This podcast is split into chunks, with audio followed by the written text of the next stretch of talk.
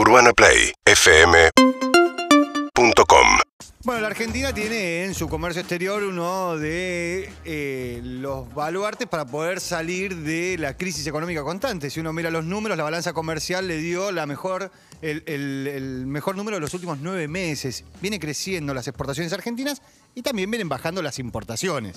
Por eso también tiene ese, ese crecimiento. Uno de los sectores que parece que queda ahí medio aislado, pero que es fundamental también en todo esto, es el de la pesca.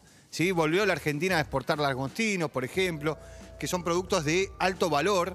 este, y lo que está sucediendo ahora es que entre hoy y mañana toda esa actividad se va a paralizar. Pero en principio se va a paralizar solamente la actividad de la pesca, pero en realidad se va a paralizar toda la actividad portuaria de la Argentina. ¿Por qué? Por el coronavirus. Los gremios ligados a la actividad portuaria están pidiendo que los vacunen. ¿Por qué? ¿Qué fue lo Como que- Moyano a los transportistas. como digamos, Moyano a los transportistas? Que consiguió finalmente las vacunas. que consiguió las... A mí me pareció bien, en su momento que criticaba a Moyano, me parecía lógico que alguien que va y viene a Brasil tenga- esté vacunado. Sí, todo acá en el caso de la pesca sucedió de la siguiente manera. Había un buque argentino pescando eh, eh, a la altura de un buque de Mar del Plata, pescando a la altura de eh, Chubut, que de 30 personas que tenía el buque le dio 20 positivos, o sea, 20 contagiados de coronavirus. Está como el plantel de River. Claro, quiso entrar a puerto y en el puerto le dijeron, no, acá no entrás porque tenés 20. Y el capitán del barco dijo, pues yo no tengo lugar para aislar a 20 personas para que no se me contagie el resto. Y medio que entró de prepo.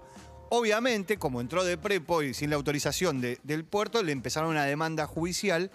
este, y eso hizo que los sindicatos, primero los sindicatos ligados a la pesca y después los sindicatos marítimos en su totalidad, a, eh, este, a protestar y eso derivó en una medida de fuerza que va a tener paralizado lo- por- durante 48 horas los puertos de la Argentina. Lo que están demandando es que ser considerados trabajadores esenciales para tener prioridad en la vacuna. Claro, lo que están demandando es bien. eso, que les den vacunas, y, pero esto lo que hace es paralizar los puertos de la Argentina durante 48 horas. Eso incluye todos los puertos de la- lo que se conoce como el Gran Rosario, que es por donde sale toda la actividad, todas las agroexportaciones de la Argentina, que es por donde la Argentina, el Banco Central hoy, está recuperando dólares. Claro, claro. O sea, todo eso, digo, más allá de la exportación de la carne, que la frenó el gobierno, ahora por la actividad, por, eh, Por esta sindical, protesta se frena las- el movimiento de los puertos. Bien, mientras crece en el Congreso la discusión del futuro de la hidrovía, quién va a explotar esas- esa vía de salida de las exportaciones argentinas, que hoy en día está privatizada de la época de Menem, ¿no? Con una empresa belga asociado con una empresa nacional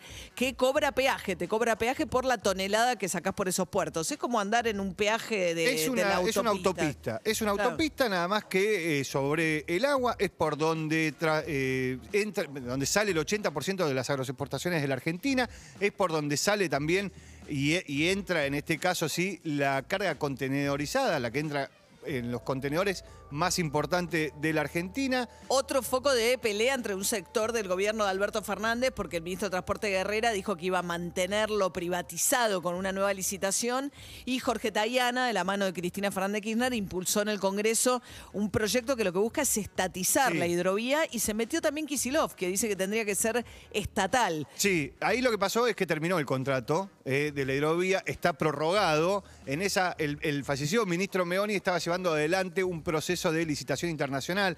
Esto no hay muchas empresas en el mundo que puedan hacer este, el mantenimiento de un canal navegable como es la hidrovía. Entonces tiene que ser internacional. Bueno, había empezado ese proceso, falleció el, ministro de Transporte, Meoni. El nuevo ministro de Transporte dice, yo voy a continuar con lo mismo.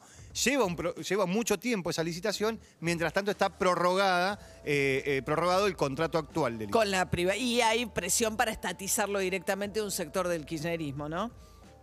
UrbanaPlayFM.com